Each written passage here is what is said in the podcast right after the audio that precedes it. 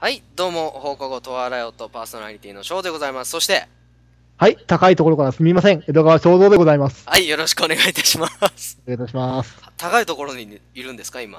いや、むしろ寝転がってますね。あ寝っ転がってる。寝っ転がりながらラジオ撮ってんだ、お前。いい、ゴミ分だな、お前。いやいやいや、しかしね、もう夏も終わってしまいますね。終わりますね、悲どうでししいことに。た？今年の夏は。いやー、まあ、さ、結局最初から最後までなんか一人で過ごしてしまったなという感じ。ああ、まあ僕も割とそうでしたね。結構一人で過ごすこと多くて。だけどやっぱりこう、夏の楽しみっていうのはやっぱりあるじゃないですか。いろいろ。まあね、花火に海に。そうだね。そういうのもあるけどね、僕は特にやっぱりこの階段とかさ、出たホラーマニア。そう、怖いもの。やっぱちょっとオカルトマニマニアっていうほどなんか濃くはないんだけど、やっぱりそういうまあものが、やっぱ出てくるじゃない？夏にはいっぱい。まあね、そういう話たくさんそうそうそう飛び交いますね。だから、それがね、ちょっとやっぱ夏の楽しみで、で、やっぱちょっと忙しかったから、その、なんだろう、ずーっと続けてチェックできる感じじゃなかったのよ、俺。新作とか、まあ、その本当にあった怖い話とか放映してますけども。そう。そうそうそうそう。だからなんだろうあの僕がやっぱりよくみんなテレビで放映してるその肝試し的なやつとか、はいはい。そういう心霊映像写真とかっていうのをうん。結構追って見てるんだけども、うん。で昨日ぐらいかな？あの時間があったからちょっとあのたまたま見つけてお私の出てると思って見たんだけどもうん。で今年はね結構ねまあその毎年こうそういうの見ててあなんか今年はこんな感じだあんな感じだと思ったんだけど今年はね結構なんかこうぐっとこうひなんだろう身を乗り出してこうなんだろうっていう風に夢中になるような内容が多かったですね割とお、当たり年ってことかい？そうだねなんかこうなんだろうやっぱりこう作り物なんだろうなとかやっぱこうちょっと余計ないらない感情みたいなのが入ってきちゃうじゃないどうしてもああ。まなんあ、うん、だやっぱりあの昨年とかその前の年とかもそうやっぱそういうのってよくあったのよ俺でさえも俺でさえもっていうれ言い方あは、ん偽物というか、偽物っていうかなんかちょっとこうなんじゃないのああなんじゃないのみたいなちょっとことを思わされるような原因が分かっちゃうというかね。うんなんかこうちょっとあいまいちこう踏み込めないなみたいなのを感じたんだけど今回はちょっとおちょちょっと考えさせられるようなものが多くて。でその中の一つがねあのまあ多分肖像と俺はね知らないと思うんだけどうん。昔の女優さんでは大原玲子さん。大原玲子さんだったかな？ああ、ちょっと存じてないな。でしょ？大原玲子さんっていうすごい大女優の方がいらっしゃったんですよ、実は。でもあのもう当時すっごいもうアイドルでいろんなあのドラマとかも大人気者だったんだって。ただ、いつだったかなちょっと年忘れちゃったんだけど俺も細かいことまで調べてないからき昨日ちょっとさらっと見ただけだからね。まあちょっとあのーまあ孤独死最後しちゃったんだって。うん。で当時やっぱりあのニュースとか新聞でも大きく取り上げられるぐらいやっぱり衝撃的なことだったんだああ、まだスターの頃にってことでそうだね。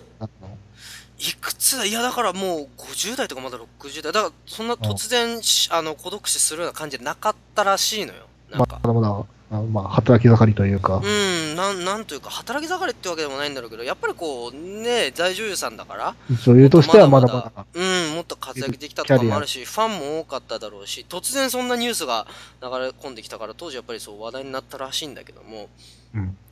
であのーまあその時のことの話が出てきてでどうやら弟さんがそのねあの遺体を発見されたらしいのようん。でその弟さんが、まあ、最後自分の姉がどういうふうに亡くなったのかいやどどういうふうに思ってたのかなんか寂しい気持ちだったどうだったのかっていうのを知りたいというわけでその、えっと、当時の、あのーその大原玲子さんのお友達の方も、まあ、最後ねあの最後その方に電話したんだって死ぬ直前ぐらいにうん。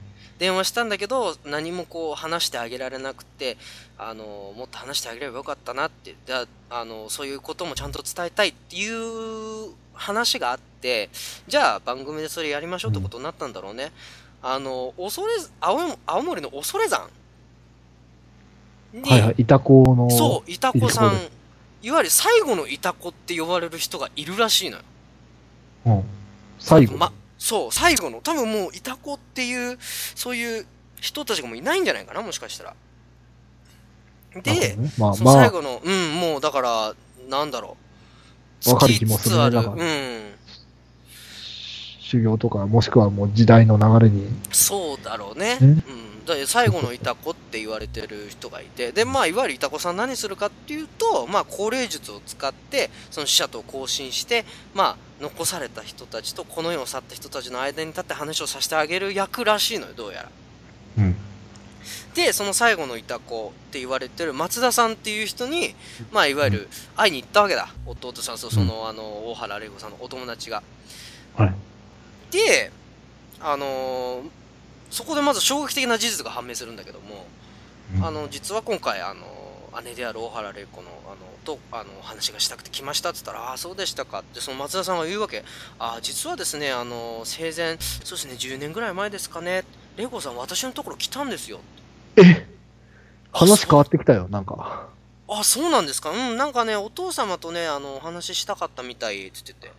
はでおとなんであの番組スタッフが聞くわけよ「えなんお父さんと何かあったんですか?」って言ったら「うんあのどうやらあの父をすごく憎んでたというかちょっとあんまりいい関係ではなかったらしくって。ただまあ最後ねあのお父さんが亡くなられた時に一緒に立ち会えなくてこう、あの悔しかったみたいなことは聞いていましたっていう話だったのよ。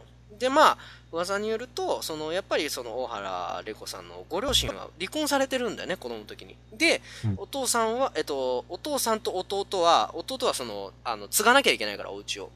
うん。ということでお父さんの元に引き取られてでおあの母親と一緒にあのいわゆるこの玲子さんは一緒に出てったわけだね家を。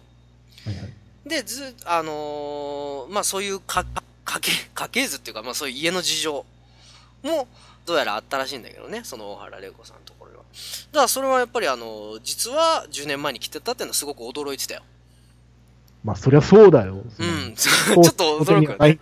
うん。いた子が、あその、大原さんのことを知ってるってうん、いう。そうそうそうそう、あそうですか。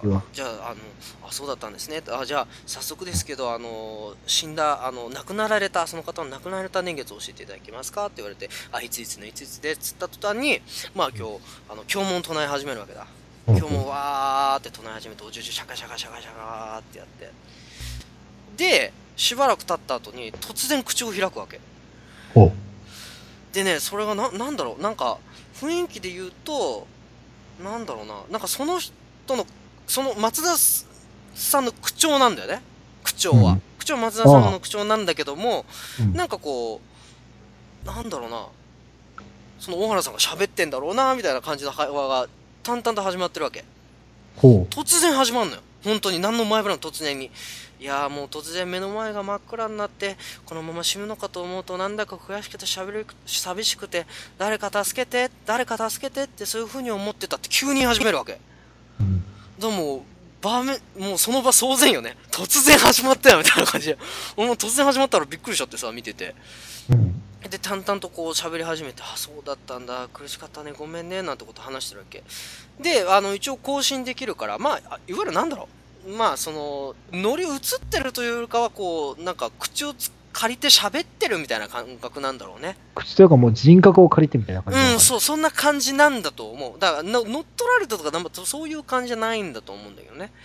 で、なんかね、その、なんだろう、会話がなんかこう、すごく、うん、その、まあ、実際、俺がここで細かくこういろいろ喋っても多分なんかそんなに伝わらないような気がするから、まあ、まあまああえて言わないんだけども、まあそれ実際見てほしいんだ。これ確かね、世界の怖い夜だったかな確かあれは。世界の怖い夜っていうやつの YouTube で多分上がってるわ。そこにのあの載ってたその企画なんだけど。で、思ったんだけども、その高齢術っていうことに対してちょっと思うことがあったの。うん。実際にうん、その死者と対話することなんてできんのかなって思ったわけ。うん。そんなことまあ思っちゃいけないんだけど思ったわけ。って思った時に、まあおそらくそれって相当難しいだろうなって思うの。だってあの世に行って、その、実際にその魂が降りてきてそのちょっとだけ喋るっていうのは何らかのリスクがあるんじゃないかなとも思ったのよ。帰ってこれないとか。なん、なんだだろうな、そんな勝手に魂って呼び出せんのかな？要は向こうの世界にいるわけだから、うんそんな勝手に呼び出せんのかなって思ったのもまず一つ。で、それを仮定したときに、じゃあイタコっていう役割って何なんだろうって思い始めたのうん。でその実際イタコさんってすごくてすごくてっていうかそのあの実際にその高齢術やってる時ってすごくていわゆるその人たちしか知り得ない情報を言ってきたりするわけよ。まあもう事前情報なしだよね。そう事前情報なしで。要はあのその親友とその大原玲子さんが子供の頃うん。10代の時ぐらいに2人だけでちょっとしか話さなかったことをこうあああの時ああいうの言ったでしょでもこれこういう意味なんだとかっていうことを言い始めるわけ。ほうほで確かにそれ聞いた時にめちゃめちゃ信憑性あるじゃん。あ本当に降りてきてるんだなみたいなこんなこと言ってないのにって。うんそうそうそうそうそうそう教えてないのに。うん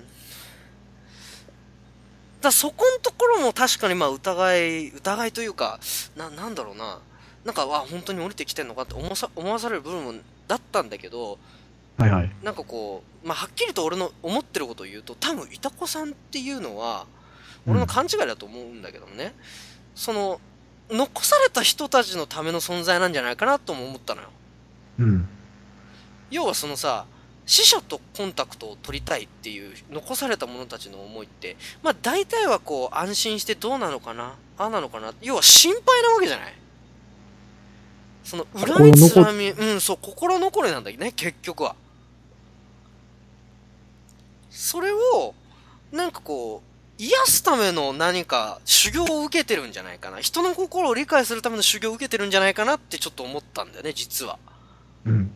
なんかね、本当に言葉が優しいというか、本当に人の心を安心させるような口調で、あのー喋るんだよね。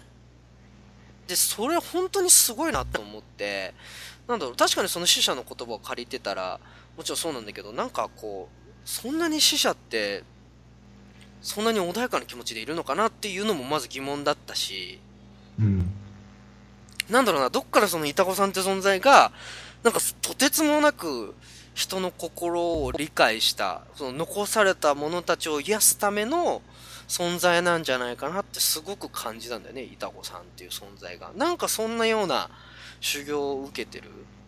で、残された人たちにそういうメッセージを残して、要は安心させてあげる。っていうのがイタコさんの役割っていう風に教えられてるのかなってちょっと思ったんだよね、その映像を見て。それはね、俺もすごく納得っていうか、同じように思うよ、俺も。うん、なんかこう、いた子がいるうん存在意義っていうのは、やっぱ残された人たちのためなんだなっていうのは。うん、だから結局やっぱりこう死者の声をそのままっていうのは相当、こうなんか難しいというか、まあ、ななんだろう、俺が勝手に難しいって思い込んじゃってるかもからかもしれないんだけども、ただどっかでそのイタコさんっていう存在が、そういうものに見えてしまったんだよね。これ俺多分歪んでんのかな？いやいやいや。だとしても、いそれこそ、なんかただの、なんかこう、いとこ信じてない人たちは、あんなん全部ただの演技だって、うん、いや、でもある意味そうだとも思うんだよね。演技の可能性もある。ただ、演技にしては、ものすごくその人のことを思った。要はその、なんだろう、人を傷つけない嘘っていうのかな類で言えば。うんもし演技だったとしたらね。うん。ただまあ実際にね、その、ある意味、まあ、すごく高度な、なんかこう、こう人心のうんマインドコントロールってのが変だけど、的確に相手の心の傷を癒すためのね、うん、訓練を受けてるんだっていう話は、なんか納得できるな、本当に。うん、なんかそんな風なイメージが、うん。恐山までわざわざ来る人って相当、まあ、そういうテレビの企画とかでもなければ、なんつうのかな、相当追い詰められてる人たちなんだよ、その、誰かの死で。うん。で、なんかにすがりたい、もう墓の前で手を合わせるだけじゃ気が収まらないから、もうほんほんとそういう時の最終手段として恐山に登っていた子に会うっていうところまで来て来てるわけだから、逆にいた子やる人たちのその責任感っていうのはもう重大だっていうのを代々肝に銘じてやってるんだろうしね。うーん、なんかね。形手が頼りなんだっていう、このう人。ん。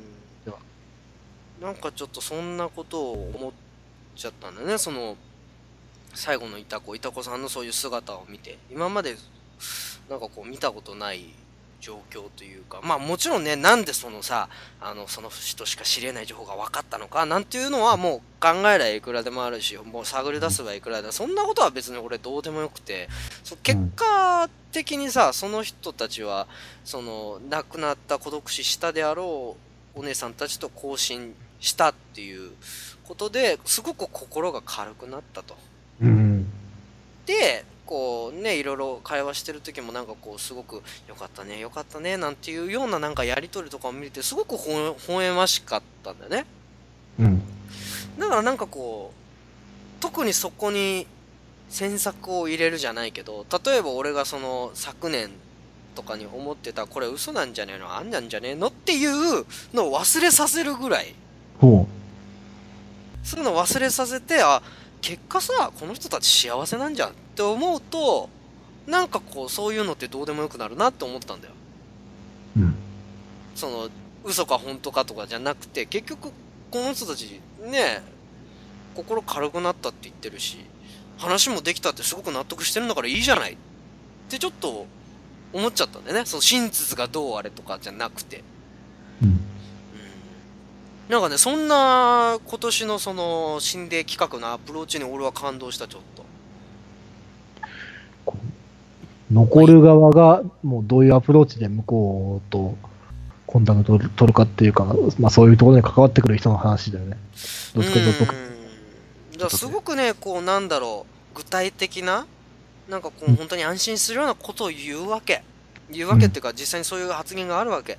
あの、うんこっちはね、今すごく楽、すごくあったかいところにいる。うん、ああ、そうなんだって。で、誰々さんと会うことできたって、要はあの、要はあの、昔のし、あの、な同じく亡くなられた方たちだよね。先に亡くなられた方たちとかと会うことできたの？って言ったら、うーん、でも亡くなったげ年月が違うからしょっちゅう会えるわけじゃないんだけど、とか、すごく具体的じゃない、そういうのって。うん。で、他にも、あの、あの、そうかって言ったら、こあの、ね、あの、こっち来たらいっぱいおしゃべりしようよとかって言うわけ。そしたら、ああ、そうだね、いっぱいおしゃべりしたいね。うんうん。こっちはね、朝とか夜のそういうのないから、もうずーっと喋りっぱなしだよ。ったら、そうだね、疲れちゃうね、ははとかそういう話をしてるわけ。すごく、こう、あったかい会話じゃない。なんかむしろ、なんかこうん。う、なんか死ぬのが怖くなくなるよね、そうん、なんかこう、ああ、今あったかいところ、だから孤独死したとか、自殺したって、うんいわゆる事故物件になるわけじゃない、そういう物件とかって。うん。だやっぱりそういう、あの、死に方をされちゃった方々っていうのは、やっぱりちょっと魂も浮かばれないのかなって、俺らの勝手なイメージがあるじゃない、やっぱちょっと。うん。なんだけど実際は、いや、今は暖かいところにいるとかって言ってくれると、やっぱりこう、残された側は安心するよね。ああ、そうなんだ。うん。で、またすぐ会えるんだな。うん、なんかその具体的な情報とか、あるいはもう本当に残されたものに、不安に、不安を取り除くかのような、しかもそれをゆっくりと、さらさらっとなんかこう洗い流すように、なんかこう、不安を取り除いていくような、なんかこう、あのやりとりが俺はすごく、すごく感動したね。本当に見入っちゃった、あれは。すげえな、これ。ってちょっと見入っちゃったんだよね。だから、ある意味、イタコさんって多分そういう存在で、で、ある意味本当に希少になってきてるんだな、そういうひ、あの、人材というか、そういう人たちだよね、要は。と思うとちょっと悲しいかなって思うかな。ううんん。そういう形で人の死と向き合ってくれる人がね。やっぱりね、これからでこそやっぱそういう人たちが必要になってくると思うんだよね。うん。ちょっとそんなことをね、感じたんだけどね。ちょっと、オカルトって言うとやっぱちょっと怖いイメージがあって、ね そう、怖い系の話になるんだろうなと思った人も多いかもしれないけど、今回はなんかちょっとそういう、まあまあまななんだろうな、ちょっと違うよね、オカルトの。ホラーじゃないもん。うん、オカルトっていうかなんかこうちょっと、うん、人間のそのな、なんだろうね、なんかいわゆるお坊さんとか住職さんが、なんでああいう風に相談、なんか悩み相談とか答えるのかうまいのかみたいなのとちょっとつながるような似たような話だったかもしれないよね。ううんん。本当にああいう人たち多分人の心とかそういう不安を取り除くのはどうしたらいいのかっていうのを本当学んでやってるんだと思うね。うんうん。ある意味、ちょっと今年の、ちょっと、まだ見てない人ぜひ見てほしいんですよね、あれを。全部とりあえず見てほしい。あの、いろいろある。最強ノンストップなんか映像36連発みたいなやつとか、あと世界の怖い夜映っちゃったとか、多分いろいろ多分ネットで行けば発見できると思うんですけど、今年の。なかなか今年のは、あの、僕は良かったと思います。まあもちろんピンキリですけどね。ピンキリで全部総合的に良かったってんじゃなくて、あ、ここはなんかこう面白いなとか、これはこうなんだなとか。まあそれも醍醐味だよね。エンターテインメントのね。うん。そんなことをね、ちょっと思いましたよ。なるほど。確かにちょっと予想していたのとはだいぶ違った内容だったけど、うん。興味深かった。うん、ちょっとそんなこと思ったのでね、ラジオで話させていただきました。ということで、えー、はい放課後トワイライト、今回は、えー、私が、えー、ちょっと勝手にベラベラ喋らせていただきました。どうもありがとうございました。はい、ありがとうございました。えー、それでは皆さんまた次回もよろしくお願いいたします。さよなら、バイバイ。